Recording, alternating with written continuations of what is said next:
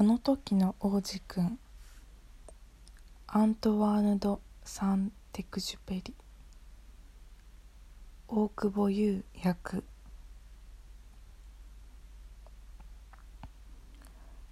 レオン・ウェルトに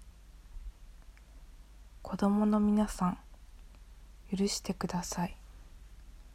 僕はこの本を一人の大人の人に捧げます。でもちゃんとしたわけがあるのです。その大人の人は僕の世界で一番の友達なんです。それにその人は何でもわかる人で子供の本もわかります。しかもその人は今フランスにいて寒い中お腹を減らして苦しんでいます。心の支えがいるのです。まだ言い訳が欲しいのならこの人も前は子供だったので僕はその子供にこの本を捧げることにします。大人は誰でも元は子供ですよね。みんなそのことを忘れますけど。じゃあ捧げる人をこう書き直しましょう。可愛い少年だった頃のレオン・ウェルトに1僕が6つの時読んだ本に素晴らしい絵があった。全部本当の話という名前の自然のままの森について書かれた本でそこにボアという大きな蛇が獣を丸飲みしようとするところが描かれていたんだ。だいたいこういう絵だった。ボアという蛇は獲物を噛まずに丸飲みします。その後その後はじっとお休みして6ヶ月かけてお腹の中で溶かします。と本には書かれていた。そこで僕はジャングルではこんなことも起こるんじゃないかとワクワクしていろいろ考えてみた。それから色鉛筆で自分なりの絵を描きは描き始めて描いてやった。作品番号1それはこんな感じ。僕はこの傑作を大人の人に見せて「怖いでしょ?」と聞いて回った。でもみんなどうして帽子が怖いの？って言うんだ。この絵は帽子なんかじゃなかった。ボアが象をお腹の中で溶かしている絵だった。だから僕はボアのお腹を描いて大人の人にもうまくわかるようにした。あの人たちはいつもはっきりしていないとダメなんだ。作品番号2はこんな感じ。人の人はバーの絵なんてなかなかバーの絵なんて中が見えても見えなくてもどうでもいい。とにかく地理や歴史算数や国語の勉強をしなさい。と僕に言いつけた。というわけで僕は6歳で絵描きになる夢を諦めた。作品番号1と2がダメだったからめげてしまったんだ。大人の人は自分では全く何にもわからないから子供はくたびれてしまう。いつもいつもはっきりさせなきゃいけないらしくて。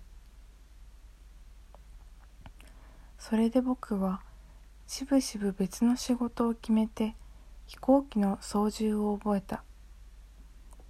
世界中をちょっと飛び回った。地理を勉強してほんと役に立った。一目で中国なのかアリゾナなのかがわかるから夜中に飛んで迷ってもかなり助かるってんだ。助かるってもんだ。こうして僕は生きてきてちゃんとした人たちと大勢出会ってきた。大人の人の中で暮らしてきた。近くでも見られた。でもそれで何かいいことが分かったわけでもなかった。少し賢そうな人を見ると僕はいつもとっておきの作品番号1を見せることにしていた。本当のことがわかる人なのか知りたか知りたかったから。でも帰ってくるのは決まって帽子だねってそういう帽子だねって。そういう人にはボアのことも自然の森のことも星のことも喋らない。向こうに合わせてトランプやゴルフ政治やネクタイのことをしゃべる。すると大人の人は物事がはっきり分かっている人とお近づきになれてとても嬉しそうだった。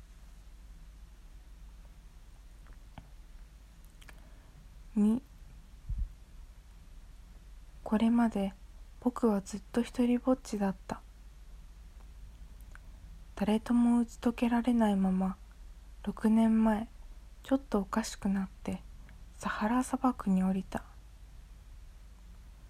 僕のエンジンの中で何かが壊れていた。僕には見てくれる人もお客さんもいなかったから。直すのは難しいけど全部一人で何とかやってみることにした。それで僕の命が決まってしまう。飲み水はたった7日分しかなかった。1日目の夜僕は砂の上で眠った。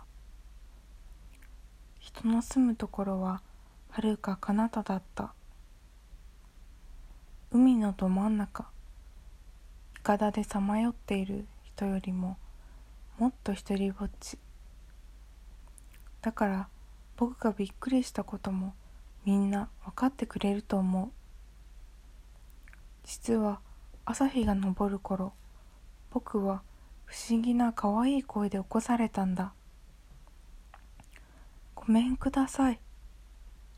羊の絵を描いて。え？僕に羊の絵を描いて。雷に打たれたみたいに僕は飛び起きた。目をゴシゴシこすってぱっちり開けた。するとへんてこりんな男の子が一人思い詰めた様子で僕のことをじっと見ていた。後になってこの子の姿を割とうまく絵に描いてみた。でもきっと僕の絵は本物の魅力にはかなわない。僕が悪いんじゃない。6歳の時大人のせいで絵描きの夢を諦めちゃったからそれからずっと絵に触れたことがないんだ。中の見えないボアの絵と中の見えるボアの絵があるだけ。それはともかくいきなり人が出てきて僕は目を丸くした。何せ人の住むところの春が彼方にいたんだから。でも男の子は道を探してるようには見えなかった。ヘトヘトにも腹ペコにも喉がカラカラにもビクビクしているようにも見えなかった。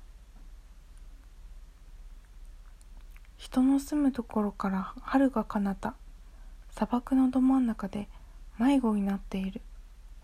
そんな感じはどこにもなかった。やっとのことで僕はその子に声をかけた。えっとここで何してるの？するとその子はちゃんと伝えようとゆっくりと返した「ごめんください。羊の絵を描いて」ものすごく不思議なのにだからやってしまうことってある。それでなんだかよくわからないけれど人の住むところの春が彼方で死ぬかもしれないのに僕はポケットから一枚の紙とペンを取り出した。でもそういえば僕は地理や地理や歴史算数や国語くらいなら習ってないわけだから僕はその男の子にちょっとしょんぼりしながら「絵心がないんだ」と言うとその子はこう答えた「大丈夫？僕に羊の絵を描いて」羊を描いたことがなかったからやっぱり僕の描ける2つの絵のうち1つをその子に描いてみせた。僕の見えない中の見えないボアだった。その後男の子の言葉を聞いて僕は本当にびっくりした。違うよ。ボアの中の像なんて欲しくない。ボアはとっても危ないし象なんてでっかくて邪魔だよ。僕んちすっごく小さいんだ。羊がいい。僕に羊を描いて。なので僕は描いた。それでその子は絵をじっと見つめた。うん違う。これもう病気じゃないの。もう一回。僕は書いてみた。坊やはしょうがないなあというふうに笑った。見てよ。これ羊じゃない。お羊だ。角があるかも。僕は絵を描き直した。だけど前のと同じでダメだと言われた。これヨボヨボだよ。欲しいのは長生きする羊。もう我慢できなかった。早くエンジンをバラバラにしていきたかったからきっと早くエンジンをバラバラにしていきたかったからさっとこういう絵を描いた。僕は言ってやった。箱。ね。君の欲しい羊はこの中。ところがなんとこの絵を見て僕の小さな審査僕の小さな審査員君は目をキラキラさせたんだ。そう。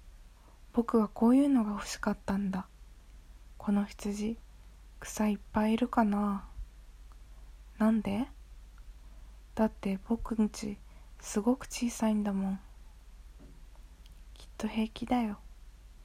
あげたのはすごく小さな羊だから。その子は顔を絵に近づけた。そんなに小さくないよ。あ眠っちゃった？僕があの時の王子くんと出会ったのはこういうわけなんだ。それではこれで少しお休み。